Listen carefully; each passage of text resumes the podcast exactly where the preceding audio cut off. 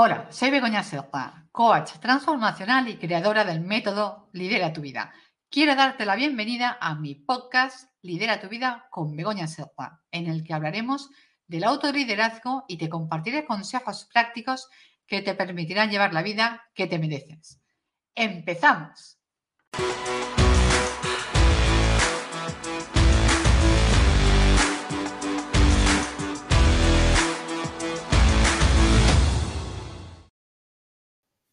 En este nuevo episodio del podcast Lidera tu vida, con Begoña Serra vamos a tratar un tema que suscita muchas preguntas e interrogantes y también una cierta preocupación. Vamos a tratar un tema de actualidad, no exento de polémica y controversia. Hoy vamos a hablar de la inteligencia artificial, de qué beneficios nos aporta, pero también cuáles son los retos y, desafíos a los que nos vamos a enfrentar. Y lo vamos a hacer contestando a muchas de las preguntas e inquietudes que nos habéis hecho llegar. Y que precisamente una de ellas es el título de este episodio. ¿La inteligencia artificial me va a robar mi trabajo?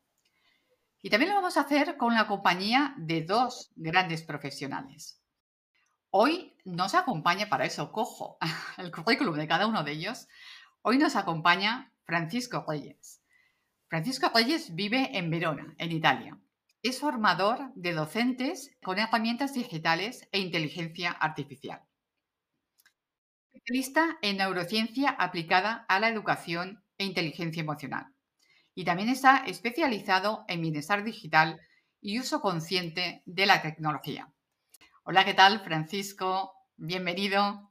Hola, hola, ¿qué tal, Begoña? Es un placer estar en tu espacio y muchas gracias por la invitación.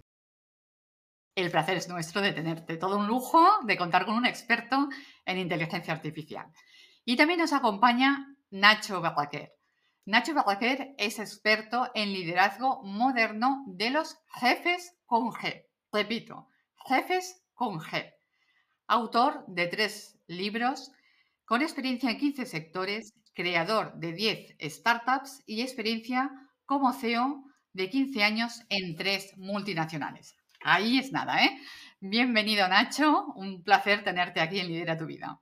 Muchas gracias, el placer es mío. A ver si hoy aprendo más. Cada día hay que aprender y creo que estoy en buenas manos hoy. Exacto, va a ser una, una charla muy amena, muy interesante y que va a aportar mucho a todos los oyentes del podcast. Pero antes de entrar en materia, me gustaría que ah, siempre en Lidera tu Vida acercamos un poco a los invitados a la parte más humana, ¿no?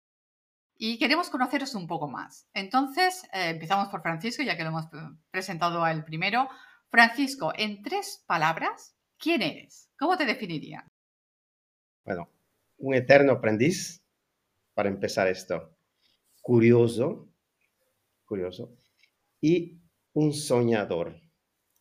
Esas son las tres palabras claves que, que creo que me pueden definir. Naturalmente, te puedo ser soñador, pero con emociones. Fantástico, me encanta, me encanta. Y eso del eterno aprendiz, que es algo que siempre eh, yo subrayo y siempre animo a que tenemos que estar en ese continuo aprendizaje. A ver, Nacho, ¿qué nos, puede decir, qué nos puedes decir, Nacho? Tres palabras. Pues, pues mira, mm, disruptivo, siempre cambio las cosas de su status quo, siempre haciendo las cosas diferentes. Eh, apasionado, soy una persona que transmite pasión en todo lo que hace, siempre, y soy una persona eh, transformadora. Cojo empresas, las transformo, cojo personas, las transformo, cojo comida y, cocino, o sea, todo lo que sea transformación eh, está en mis manos para siempre dar buenos resultados. Me ha gustado también mucho. Y eso de destructivo, por eso lo del jefe con G, ¿no? Vamos a cambiar y a transformar. Eso es, de gestores de felicidad, pero bueno, sí. Gestores de felicidad. pero bueno, has, hecho el juego, ¿no? De, Del jefe con la G Bueno, eh, también decir a todos nuestros oyentes que en la descripción del episodio de hoy dejaremos los enlaces tanto de Francisco como de Nacho por si queréis contactar con ellos, cualquier cosa que necesitéis, pues sabéis que podéis acceder a ellos. Que son dos personas que tienen mucho que compartir y que aportan muchísimo valor. Y bueno, vamos a entrar en materia. Vamos a entrar en materia, pero antes que nada me gustaría, ya que contamos con, el gran experto, con Francisco, vamos a, definir Cuando hablamos de inteligencia artificial, ¿de qué estamos hablando exactamente? Porque eh, preparando el, episodio, yo siempre pongo en la cajeta de descripción que nos pueden enviar dudas, inquietudes, pues hay personas que dicen, es que la inteligencia artificial se habla mucho ahora, pero es todo, el navegador del coche, la Alexa, el asistente de Google, está en todas partes. Exactamente, ¿qué es la inteligencia artificial y por qué ahora se habla tantísimo de ello? Nacho, también puedes intervenir cuando quieras. ¿eh? es, una, gracias. es una charla. Ok. mira, em, es, muy cierto es que, está un poco de moda, ¿no? Es una, por toda una serie de situaciones. Pero eh, eh, antes que todo hay que poner las bases, ¿qué es? es un programa. En sí es un programa, es un algoritmo. Un algoritmo que naturalmente tiene un, em, que fue planeado o está, está siendo utilizado naturalmente para imitar, imitar la inteligencia del ser humano, de, de, de, las personas. Esta es la base de la inteligencia artificial. Recordémonos que allí en medio hay toda una serie de procesos, una serie de programas inteligentes, neuronas inteligentes, que van aprendiendo, que van aprendiendo naturalmente allí está el aprendizaje, mira, Nacho, también, ahí está el aprendizaje continuo también. Eh, e, ellos naturalmente van captando toda esa información que, que, que, que, le llega, ¿ok? Porque naturalmente que son todas mm, digamos, de input que, que, le está dando nosotros mismos, nosotros eh, seres humanos.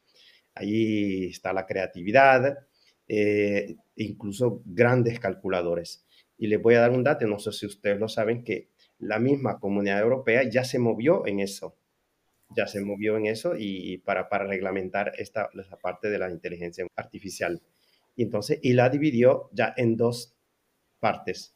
La primera parte la divide en, en, el software, ¿no? La parte de la inteligencia artificial, que es software, donde están todos esos asistentes virtuales, software de análisis, eh, que se puede ser de textos o de imágenes, motores de búsqueda, sistemas de reconocimiento de, voz y rostro. Y luego está la otra, que es la inteligencia artificial integrada, donde están los robots, los drones, los vehículos autónomos, Internet de las cosas. Estos, en pocas palabras, de una manera sencilla, es lo uh, cuando, cuando se habla de inteligencia artificial, se habla de esto, se habla, en pocas palabras, de algoritmo, de un programa. Vale, yo creo que has dado una definición como muy, o sea, que se entiende muy bien y que, y que va, nos va a servir como norte, ¿no? Para todo el episodio de hoy. Nacho, uh, tú la inteligencia artificial, tal como nos la ha comentado Francisco, ¿tú la usas en, en tu día a día? ¿Qué beneficios crees que te puede aportar o que te está aportando? Pues mira, yo intento utilizar la inteligencia artificial y la natural, ¿eh? porque cada vez hay menos inteligencia natural y intentamos desarrollar la artificial, viendo cómo está el panorama. Pero quitando eso, mira, hoy es un, hoy es un día interesante porque yo no tengo la expertise, evidentemente, de, Francisco, yo me dedico al mundo empresa, pero es que parece que hoy han confluido como dos cosas, ¿no? Una, una que luego, si quieres, comentamos, pero es que además hoy he estado eh, dos horas y media reunido con el director de Europa de IoT de Vodafone. O sea, que no es una empresa pequeña, es, la cabeza pensante del Internet de las cosas. Y luego hemos ido a comer. O sea, que prácticamente la, mitad de mi jornada ha estado con una persona de la que no podías más que escuchar, ¿no? Entonces, yo la utilizo, la inteligencia artificial, hombre, utilizo cosas, utilizo ChatGPT, pero sobre todo, como ahora estoy metido en un proyecto de movilidad, de micromovilidad, hemos tenido una reunión con, esta persona de Vodafone y el equipo directivo para ver cómo hacíamos encuadrar una serie de productos que nosotros estamos haciendo para ordenar patinetes, bicicletas eléctricas y tal, con la inteligencia. Y realmente me he quedado muy sorprendido. Y ahora Francisco estaba haciendo algunos apuntes, ¿no? O sea, yo, por ejemplo, he aprendido de esta persona que, aparte de que el, futuro ya va de que las máquinas hablan con máquinas, hasta ahora era persona con máquina, ¿no? Ahora ya son máquinas que hablan con máquinas, que hacen micro, microtransacciones y que además está todo como datado en el blockchain. O sea, se hace una serie de cadena de bloques para confirmar que se ha hecho una microtransacción y demás. O sea, yo me he estado quedando alucinado y si la utilizo o no la utilizo, la voy a utilizar porque estamos desarrollando productos que van a necesitar de inteligencia artificial, que es todo el tema de data en las smart cities, o sea, las ciudades inteligentes, cómo funciona, cada cuánto una persona se mueve en un transporte de micromovilidad, eh, datos incluso de cómo estamos respetando la huella de carbono, porque al final es, de obligatorio eh, cumplimiento en breve, que las empresas sean libres de, huella de carbono, por lo menos que tengan un plan de sostenibilidad. Entonces, os tengo que decir que hoy me he quedado alucinado. Yo utilizo cuatro pequeñas cosas, o sea, poco, pero que veo que el mundo va hacia ahí. Bueno, y me han contado cosas del futuro que no puedo contar aquí de que está desarrollando ya esta empresa, que, es alucinante, ¿no? Entonces estoy un poco abrumado. Yo sido un día muy intenso, muy inteligente. y, para, esto también la participación hablando ah, de inteligencia artificial. Sí, sí, para rematar. Claro. Precisamente, eh, esto que has dicho, estás un poco como mmm, abrumado, ¿has usado esa palabra? Eso es. Pues yo quiero trasladar aquí a, ambos, quiero que hablemos sobre, sobre esto y que es precisamente el título del episodio de este podcast, el hecho de si la inteligencia artificial nos va a robar el trabajo. Hay mucha preocupación o hay un sector que me ha hecho llegar esa preocupación. Por ejemplo, yo voy a explicar una situación. Fui el otro día a comer a un restaurante y había un robot muy gracioso que parpadeaba y todo y te traía las bandejas con la comida. Y aparte de la, que había gente pues que hacía la, fotografía, hacía la fotografía porque quedaba gracioso y tal, también había gente que decía, claro, si esto va eso sucede, ¿qué va a pasar con los camareros? ¿Y qué va a pasar con, no sé, con los copywriters? Si tenemos el chat eh, GPT, siempre lo digo mal, que si me equivoco, que te redacta un texto. ¿Qué va a pasar con determinadas profesiones? Y, eh, perdón, quiero hacer algo ¿Sí? porque fue el motivo también de contactar con Nacho, a quien sigo ah, y admiro en LinkedIn como profesional, porque escribiste un artículo que me dio pensar. Nacho tiene que estar sí o sí en el podcast que es precisamente, si lo titulaste, la inteligencia artificial va a despedir a tu, a tu CEO. Sí, pues yo, si, me permites, Francisco, esta parte que yo creo que, la, que, puedo contestar, eh, me siento un poco más cómodo. Eh, bueno, la, primera cosa de los camareros. los robots que están haciendo de camareros, no te preocupes, no le están quitando el trabajo a nadie. El tema es que nadie quiere ser camarero. O sea, a mí no me preocupa tener un camarero robot, porque realmente si hablas con, la hostelería, y ya sabes, eh, Begoña, si me sigues en LinkedIn, que yo estoy muy puesto y con muchos contactos en el mundo empresa, y, yo hablo con, hablo con, sectores, ¿no? Y con gente además influyente. Eh, el problema es que no tienen, no, no, tienen camareros, con lo cual el hecho que hayan robots, pues hasta me parece bien, porque al final, si, si la gente no quiere trabajar de camareros, pues no te preocupes, tenemos robots, pero hacer algo. El problema es cuando los robots van a sustituir em, digamos, sectores o capas de la sociedad en las que realmente hay oferta, hay personas que quieren trabajar. Eso es lo preocupante. Hoy no conocerás a ningún vecino, ningún hijo que diga, yo quiero ser camarero. No quieren ser camareros, quieren ser influencers, quieren ser cualquier cosa que sea mucho dinero fácil, ¿no? Entonces, eso de ser camarero como que no me apetece. Entonces, eso por un lado, ¿no? Volviendo al tema del, del, artículo, porque yo, yo cada semana cuelgo un artículo en LinkedIn y me gusta tocar varios temas. A veces hablo hasta, hasta de fútbol, ¿no? Pero siempre enfocado a las personas y al liderazgo. Yo colgué este artículo porque a mí me sorprendió. Me sorprendió mucho porque además lo estaba escuchando en la radio y a partir de la radio comencé a explicar cosas. El tema de que el chat GPT va a, despedir a tu CEO, a tu director general, para que la gente nos entienda, porque si no dirá este tío apocalíptico que no está contando. El, tema que, que me hacía pensar era, fíjate, comenzamos con, la rumba, ¿no? La famosa rumba que barre tu casa como el primer aparato, digamos, casi de inteligencia, ¿no? quitando las neveras y cosas que ya estamos acostumbrados, pero algo que realmente se moviera en tu casa y que no fuera tu carro el plano de la casa y todo. Sí, sí, o sea que al, final realmente la rumba fue la primera revolución. De repente hay una cosa que se mueve en tu casa y, que no es el perro ni el gato ni los precios, que es todo lo que se mueve en tu casa. Entonces, estaba, digo, la rumba estaba riendo, vale, está muy bien. Entonces, bueno, esto es una cosa. Luego vas al supermercado y de repente veías a esas pobres personas que te enseñaban a pasar la cesta de la compra sin tener que pasar por una persona humana. Que decías, joder, qué tontos sois, estáis enseñando a cómo os van a quitar el trabajo. Pero bueno, oye, entiendo que os obligan a hacerlo, adelante. Bueno, pues oye, mm, al final no son trabajos, y, lo digo con toda la humildad del mundo, pero no son trabajos, digamos, muy cualificados. No, no, necesitas una ingeniería industrial, no necesitas un MBA, Y, ahí vivíamos tranquilos algunos, decíamos, bueno, qué bien, ¿no? Pues al final eh, esto quitará trabajo por ahí, pero yo estoy en otra liga. ¿Qué pasa? Que cuando llega ChatGPT y te das cuenta que realmente te puede diseñar un logo por ti, te puede hacer un artículo legal, una propuesta de contrato entre proveedores, entre dos países que tú especifiques, con un tema. O sea, cuando realmente te está dando una serie de, de, de expertise basado en tecnología que realmente puede quitar a un abogado, que puede quitar incluso a un doctor, porque son mejores analizando em, mamografías que un doctor que lleva 40 años. Está comprobado estadísticamente. Cuando te das cuenta que se puede conectar con toda la data de tu empresa, que tienes tu RP, tu CRM, todos tus datos, los puedes conectar a la inteligencia artificial y te va a decir si es un buen momento para que eh, inviertas en un producto, si no, si tienes que bajar plantilla o tienes que aumentarla, cuál es el ratio de conversión según tus inversiones en marketing. En el momento que eso pase, dices, ostras, quizás ahora me ha llegado a mí.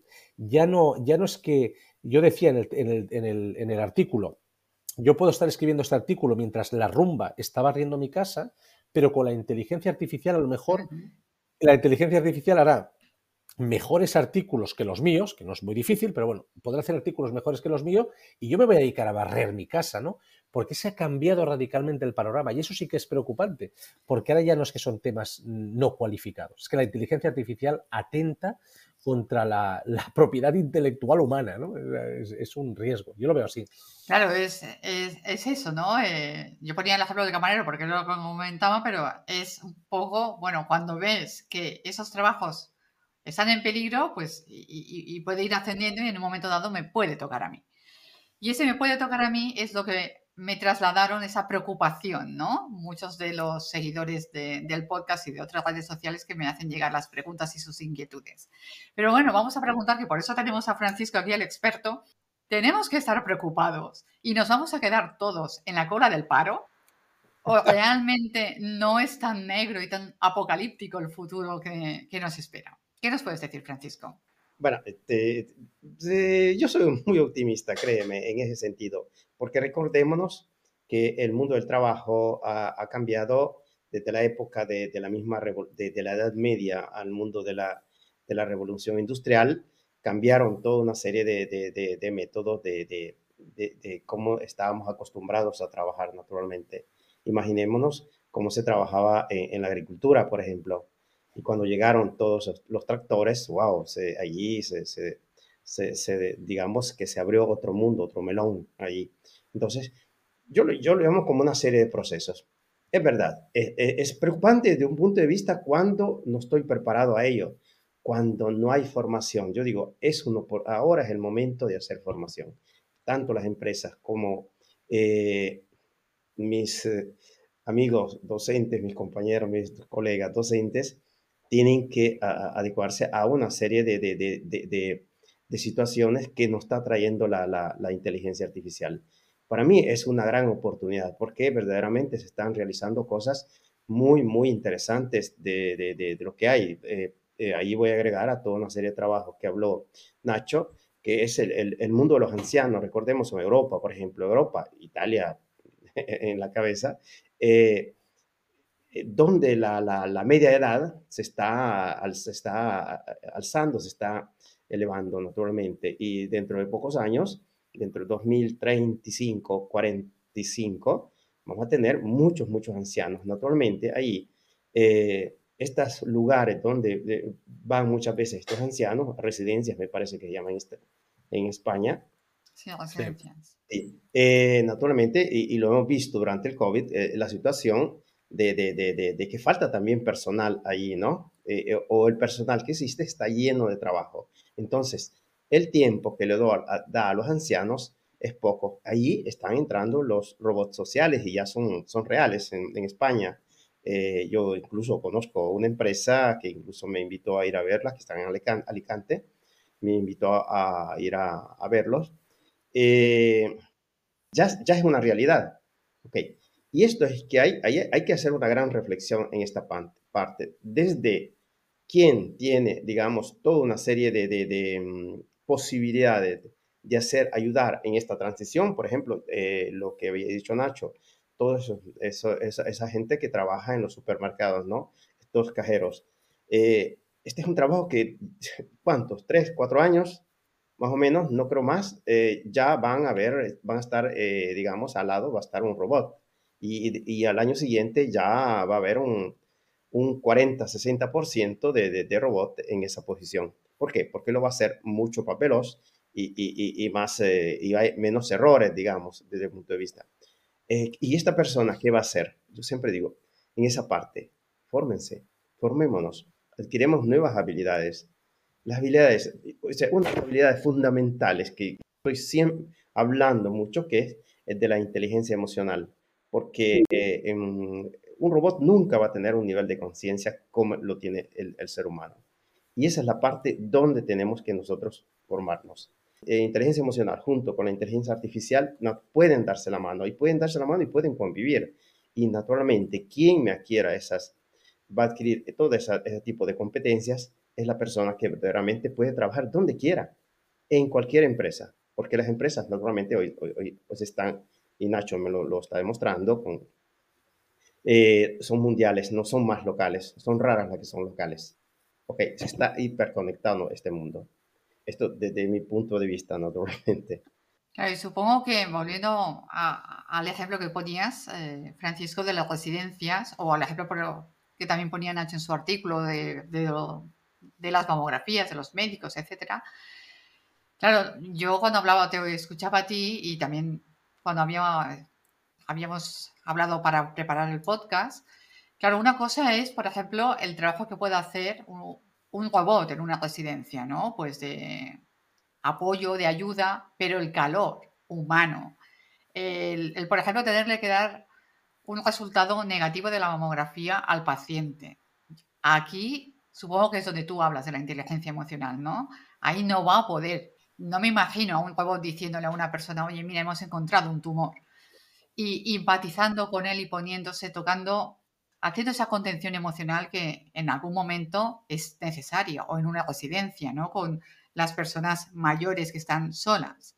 Un robot no puede dar ese abrazo, ese, ese calor del que hablaba, ¿no? Y aquí es donde creo que somos insustituibles las personas. Allí te, te, voy a decir una cosa, he visto una serie de experimentos, ok, una en Israel y el otro me parece que fue incluso en España, si no me equivoco, donde había este robot eh, en, esas, uh, en esas residencias, donde era el robot, de, llamaban de la tarde, ¿no? Y este robot, ¿de qué se encargaba? Cuando veía que había una persona triste, naturalmente porque le hacía el estudio de la, de la cara, la lectura de la cara, y, y, veía que estaba, estaba triste esta persona. Entonces, esta persona le, le hacía, ¿quieres que te llame a tu...? Porque él tenía, naturalmente, dentro de su database, dentro de su... al interior, todos los datos de ese paciente. Normalmente sabía cómo se llama, qué es lo que tenía, qué es lo que tiene, el, eh, los problemas, las medicinas, a qué hora, todas estas cosas, ¿no? Entonces le preguntaba, eh, mira, ¿quieres que te llame a tu, a tu sobrino, a tu bueno, eh, a, un, a, un, a un, una persona que era asidua, eh, una persona que llegaba allí. Entonces le, le, dice, bueno, ¿quieres que te cuente una historia? Porque eh, él ya sabía que le gustaba que le contaran historias. O si no, le dice, mira, ¿quieres que te cuente una, que te cante una canción de, de, flamenco, por ejemplo, en, en ese sentido de España? Y se lo cantaba. Y lo que hacía el robot daba vueltas, incluso iba hacia donde estaba el, ese, ese, ese paciente, ese, perdón, esta, esta señora, y, y, y, en teoría bailaba, normalmente no puede bailar aún, pero esa era la intención. Y yo lo que dije antes, son neuronas inteligentes que aprenden del comportamiento del ser humano. Y si le damos todos estos datos al interior, ahora, esto está pasando ahora, imagínense dentro de 10 años. Claro, pero aquí eh, se abre, no sé, Nacho, cómo lo ves, pero yo creo que aquí se abre como esa... Entonces, exactamente, que es otra de las preguntas que nos, nos han hecho llegar, ¿qué nos queda? Porque si al final también van a tener esa capacidad de empatía, ¿qué nos queda a nosotros? Nos queda la inteligencia emocional natural.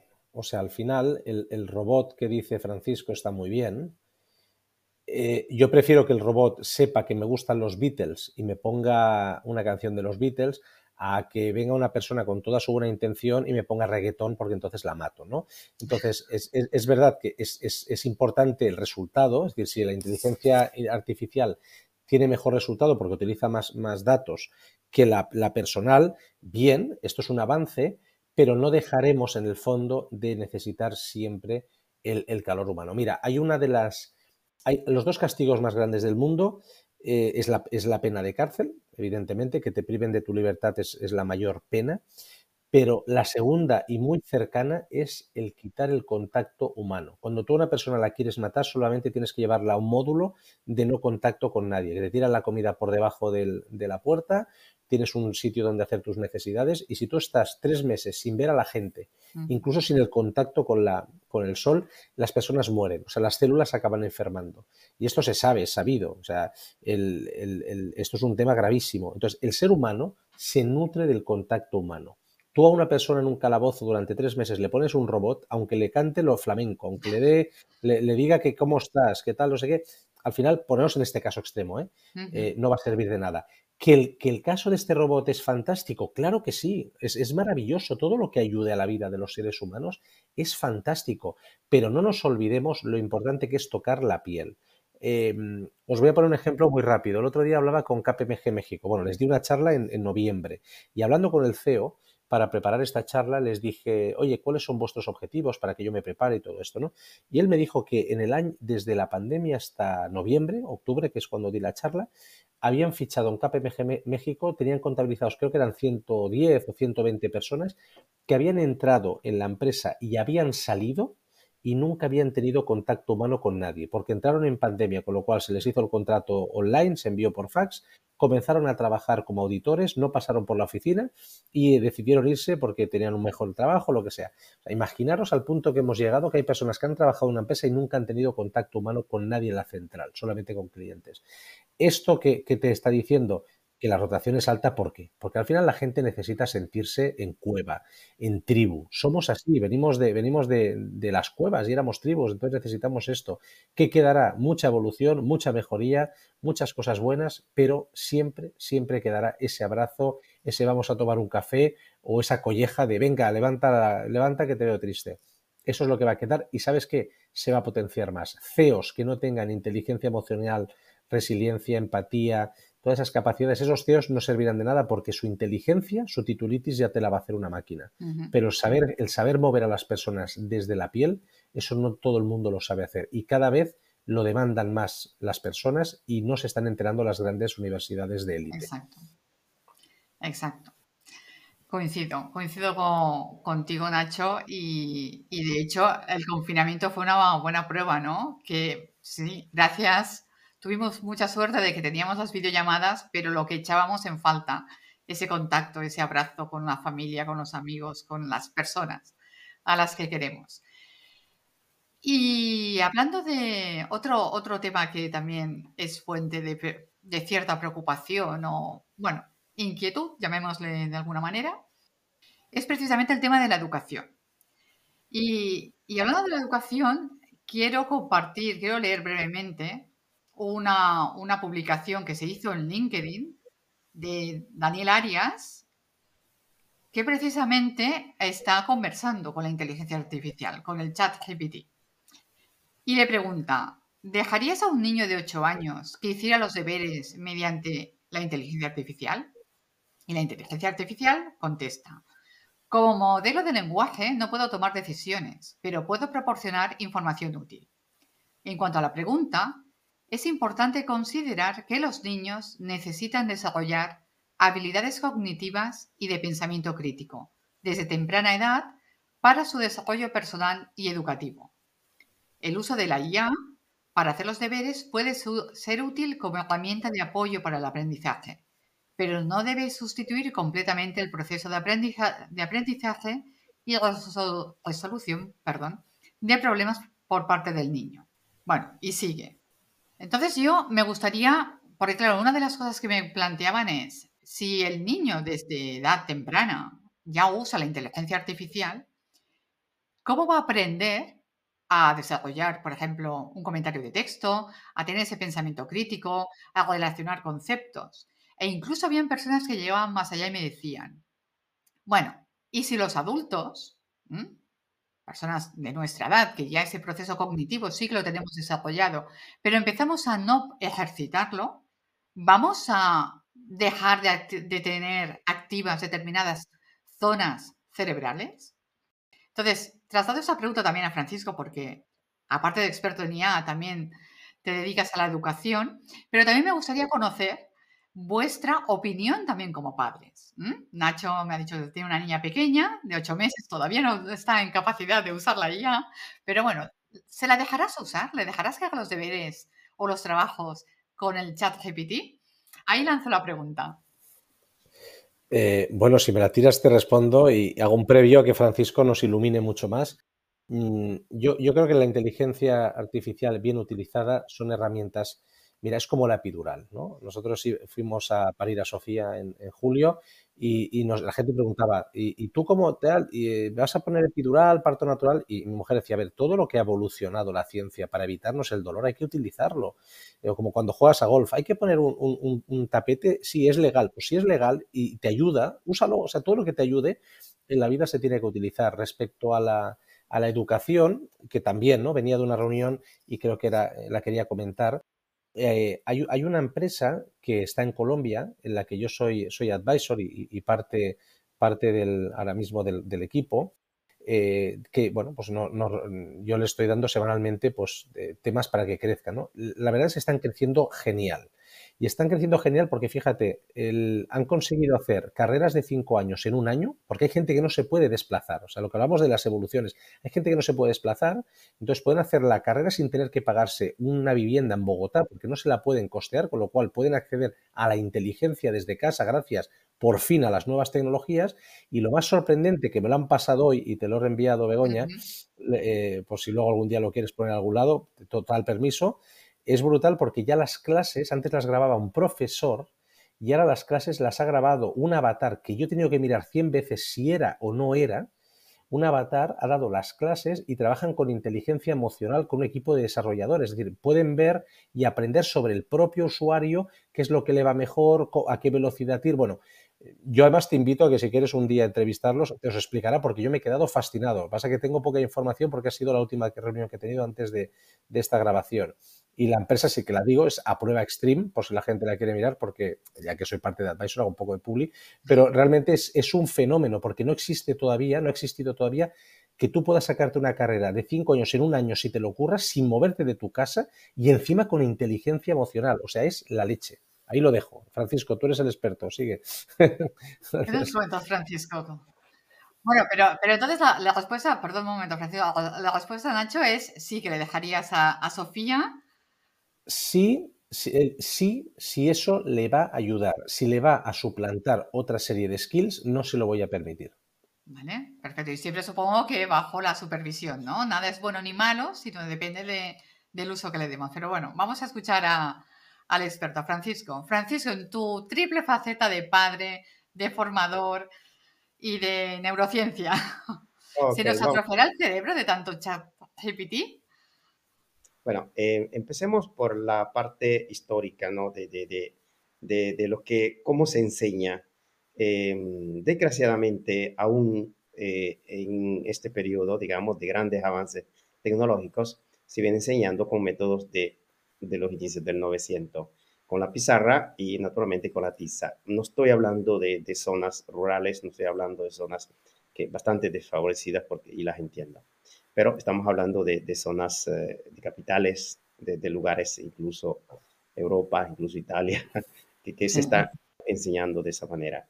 Yo digo que esa evolución, eh, de alguna manera, se tiene dificultades. ¿Y qué es lo que falta allí? ¿Qué es lo que eh, falta? La, la, la, la actitud para aplicar nuevas habilidades. Entonces, estas herramientas, como decía Nacho, hay que saber utilizarlas, pero para utilizarlas hay que formarse. Y cuando uno se forma, también hay que tener la valentía, yo creo que es una valentía también de aplicarlas, porque das solas naturalmente no pueden hacer nada. Y está pasando eso que muchas veces en, ciertas aulas, cuando se entra el docente, le, le pregunta, por favor, Marco, me, me, me, enciende la computadora porque yo no sé cómo se hace o ya disimula, ¿no? Y, y, y, es eso, porque tiene dificultad, porque piensa que los alumnos saben más que ellos. No, y es ahí donde empieza la gran revolución hay tres cosas fundamentales que seguramente tendremos que ver en este sentido. Eh, la primera es que la, misma, la misma, eh, eh, el método de enseñanza-aprendizaje están cambiando desde los de 10 años en adelante, desde hace 10, 12 años más o menos, está, se está haciendo una evolución tremenda. ¿Con qué cosa? Con la neuroeducación. Las neurociencias están trayendo una, un, una aire fresca en este camino, naturalmente. Y, es ahí donde entra todo el proceso de la inteligencia emocional con el conocer cómo aprende el cerebro. Porque si nosotros entendemos cómo aprende el cerebro y cómo los estudiantes quieren comunicar conmigo, yo docente, ahí sí que se va a llevar una, eh, se va a hacer un gran aprendizaje. Y si utilizamos todas estas herramientas que tiene la inteligencia artificial eh, para aplicar, para utilizar esa comunicación que se tienen con los alumnos, es entonces que sí, que allí se vamos a hacer eh, eh, en un impacto muy bueno con, con, los estudiantes, porque si tenemos estudiantes que, que, que, que son activos, que co-crean en estas lecciones, vamos a tener estudiantes y futuros líderes un mañana que van a saber utilizar tanto la parte académica como se han preparado naturalmente, como la parte de, de, del saber comunicar con los demás, cómo ser empático, cómo ser resiliente y cómo utilizar todas esas herramientas que nos da la inteligencia artificial. Entonces sí, vamos a tener un tipo de, de sociedad que verdaderamente puedo decir, oh, ahora sí, ahora sí. Entonces, incluso la misma sociedad de, puede cambiar también. Podemos tener una sociedad naturalmente muy avanzada, pero al mismo tiempo una, una sociedad donde las emociones, en el momento de comunicar, tanto en las empresas como en la misma sociedad, va a ser diferente, incluso con el mundo de los políticos. ¿eh? E, es, esta es una cosa, digamos, se, se la doy así bastante completa, porque eh, eh, la inteligencia artificial va, siempre va a seguir avanzando, pero si tenemos esa base como eh, de, de saber conocer cómo quiere aprender el cerebro, sobre todo con los niños ahora que están empezando la escuela, entonces sí que vamos a, a hacer un gran impacto. Y, y, la segunda parte que te comentaba, eh, esa otra duda que me han hecho llegar, el hecho de que dejemos, por ejemplo, de redactar, los adultos, ¿eh? las personas ya formadas, dijéramos, eh, va a hacer que determinadas áreas del cerebro dejen de funcionar o se atrofien, entre comillas? E, es un neuromito, es un neuromito. El, cerebro, recordemos que tiene dos funciones, absolutamente. El primero, nos protege. Es la primera acción y esto viene de la época de las cavernas, recordemos. El segundo, él nos prácticamente eh, trata de, ahorrar energía al máximo, ¿ok? Al máximo. Estas son las dos, uh, digamos, funciones centrales del cerebro. Y el cerebro, si, si, si, si no utiliza una parte, la adapta. Así, así de sencillo. No, no, es, es un Entonces mito. podemos estar más tranquilos, ¿no? Sí, sí, sí. Digamos eh, a los oyentes que puedan estar más tranquilos. Exactamente, mira, ayer incluso en, en el live LinkedIn que tuvimos con Ana Forest, que es una gran experta en, en neuroeducación, que es, es la, la, la eh, directora adjunta de, de, de, esa cátedra de, de la Universidad de Barcelona, propio decía esto hay un montón de, de neuromitos, ¿no? Un, un, montón de neuromitos eh, eh, con respecto a, al mundo de, de, de, cómo se aprende. Y esto lo del cerebro, que, que, que se utiliza incluso solo el 10%, algunas veces es, eh, eh, los estudios han demostrado que no es así. Entonces podríamos decir que estamos asistiendo como a una nueva revolución, ¿no? Ahora la revolución de la inteligencia artificial.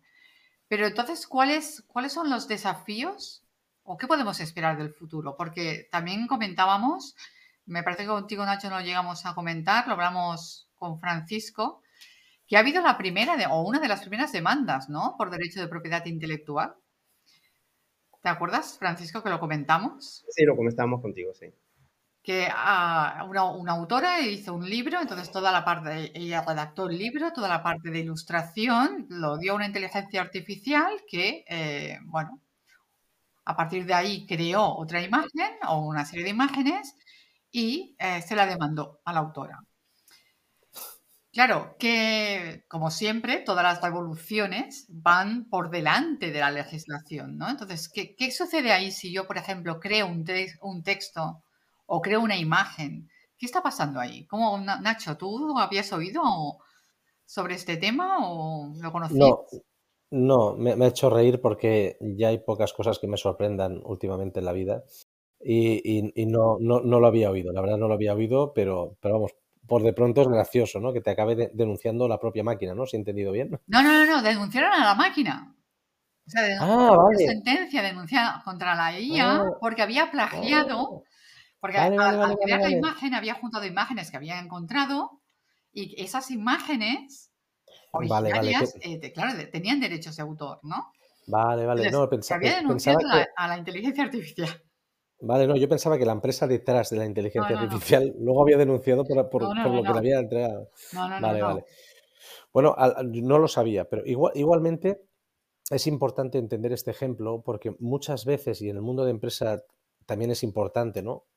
Eh, nos pensamos que todo el campo es orégano. Es decir, tú puedes hacer, por ejemplo, una presentación y coges eh, fotos que, no, están, no están con derechos o incluso música, ¿no? Música comercial. Estoy recuerdo un caso de una persona pobre que montó un evento, salió con una canción de Coldplay, tuvo la mala suerte que esa, esa intervención se hizo muy viral mm. en YouTube al principio, cuando todavía no tenía esos filtros de detectarlo, Mm, y, le vino la, bueno, les vinieron desde Coldplay y le dijeron, oye, tú no puedes utilizar esto y le cayó un puro tremendo. O sea, al final no sé cómo acabó, pero el, tío dijo, hostia, como me ganen, me tumban. ¿eh?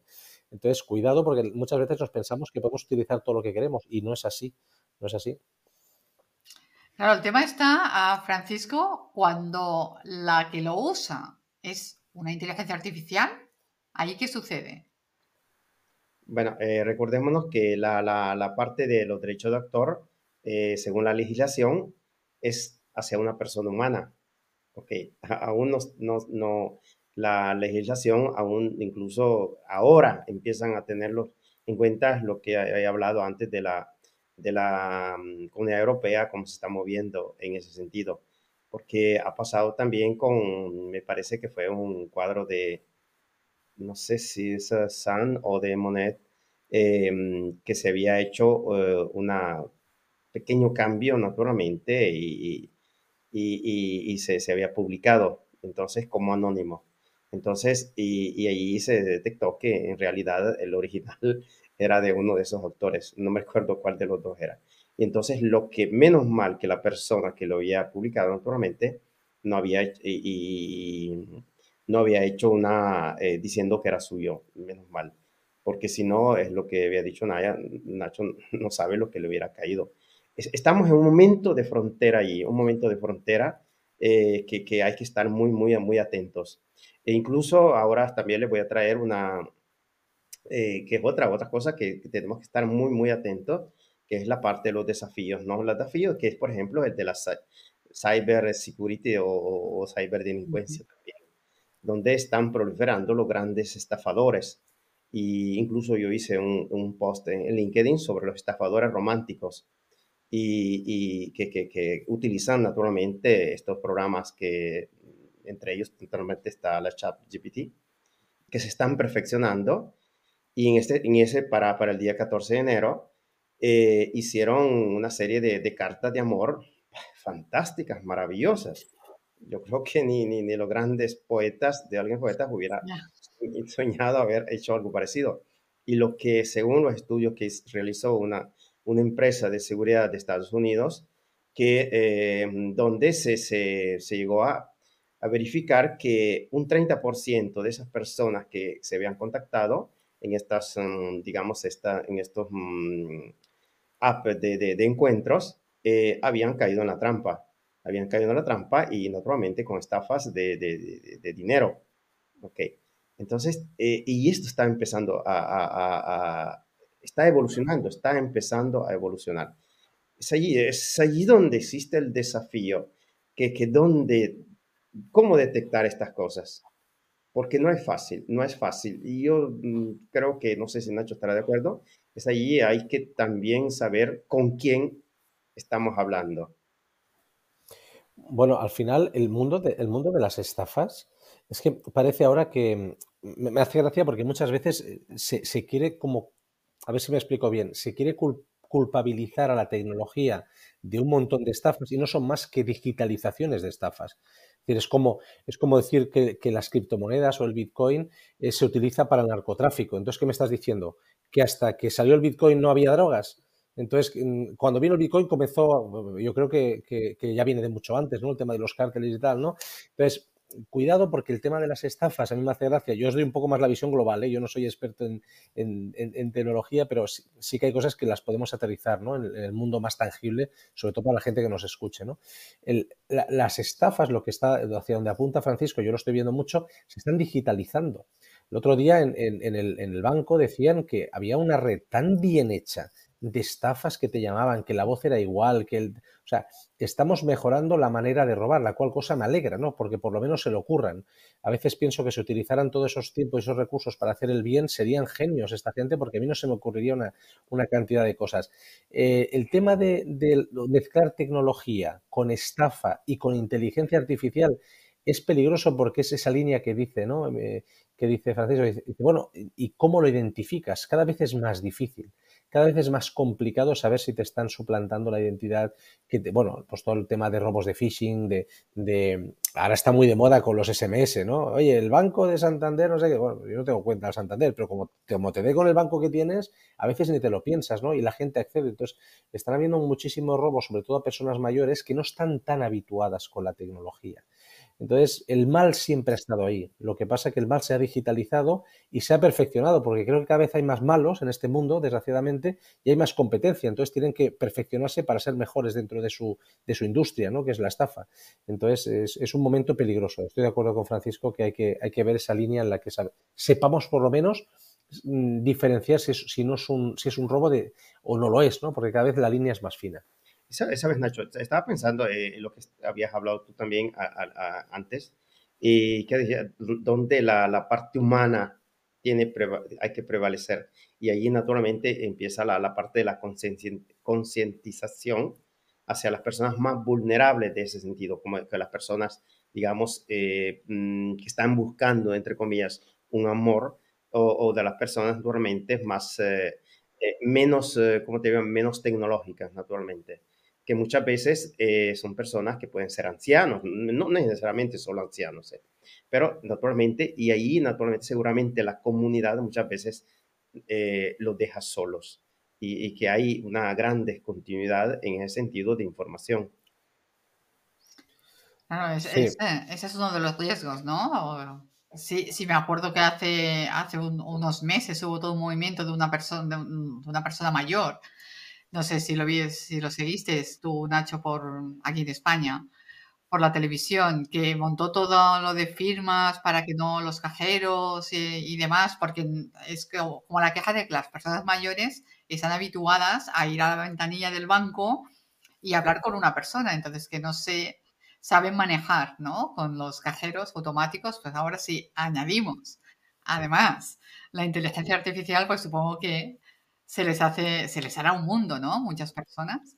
Claro, lo, que pasa que, lo pasa que Begoña, déjame añadir aquí, las personas mayores están muy habituadas a, compras. hoy, hoy está comprobado que, lo que se había convertido en los, en los nuevos compradores digitales, pensado millennials y centennials, a partir del COVID se han dado cuenta que no, que hay que crear compra digital para boomers, porque son los que realmente prefieren usar su poco tiempo de calidad de vida en hacer cosas más divertidas que ir al mercado a comprar cuando han aprendido a hacerlo porque la hija, el hijo, el cuñado les obligó en pandemia para que no se infectaran. Entonces, el, nuevo comprador digital es boomer, ya no es centennial ni millennial, al revés. Los jóvenes buscan experiencias en el retail. Entonces, digo esto porque están muy habituados. El tema de la gente mayor que quiere seguir yendo a la ventanilla aunque no lo dicen, está muy relacionado con la seguridad. Las personas mayores, si no van con su cartilla, no verlo en una pantalla, con su cartilla que le imprima, que le diga, tiene tantos euros ahí, o no ve a la persona de confianza, recelan, porque han vivido una época de posguerra muy difícil. Lo, triste es que no, no, saben que ese dinero no existe, es más que un número. O sea, el, banco no tiene tu dinero. Todo el mundo lo sabe. Si ahora fuéramos todos a sacar el dinero al Banco Santander o a la Caixa, haríamos otro corralito. El, dinero está para jugar con un ratio de 1 a 9, si no recuerdo mal. O sea, en realidad de nueve veces menos. Entonces, en realidad es toda una falacia que pobres pues, creen que ahí está el dinero y es su seguridad. No es que no se manejen tan, tan mal con las nuevas tecnologías, cada vez mejor. Sí. dependiendo de la franja, porque yo también he hecho varias formaciones eh, con gente de la tercera edad, pero de tercera edad de 70 para arriba, pues depende, depende de, Pero bueno, es algo que se va introduciendo cada vez más. Estamos llegando al final del, episodio, pero me gustaría a ambos que les dierais a, nuestros oyentes, no sé, algún consejo, cómo veis el futuro, como unas últimas palabras para cerrar este episodio que yo creo que ha sido muy interesante y muy enriquecedor. No sé quién quiere de los dos empezar primero. Pues si queréis yo mismo. Mira, yo conozco muy bien el mundo de empresa. en las empresas sobran los productos y los servicios. está prácticamente todo inventado. Lo que falta cada vez más es talento. El talento es algo que no se consigue. Las empresas están volviendo locas por, por, tener, por encontrar y luego fidelizar, mal llamado retener, fidelizar talento, porque las personas ya han perdido la curiosidad. Por eso me ha encantado Francisco cuando se ha presentado diciendo soy una persona curiosa. Creo que la curiosidad es uno de los valores más interesantes en el mundo de hoy. ¿La inteligencia artificial puede ser una amenaza o no al talento o la curiosidad? No lo sé. El tiempo lo dirá. Lo que sí tengo claro es que como padres, como educadores, como jefes, como compañeros, como personas que lideramos, tenemos que comenzar a utilizar más las tecnologías para que nos sumen que no para que nos resten, porque yo lo estoy viviendo. Cada vez más es más complicado encontrar talento y se están jubilando una serie de generaciones que ya son irreemplazables. Ya no las vamos a reemplazar porque no hay bolsa de personas. Así que abogo por la curiosidad, por el sentido común y por volver a lo tradicional, apoyándonos en la inteligencia artificial y en las tecnologías solo para que nos sumen y no para que nos resten. Muchísimas gracias, Nacho. Francisco, ¿qué nos puedes decir?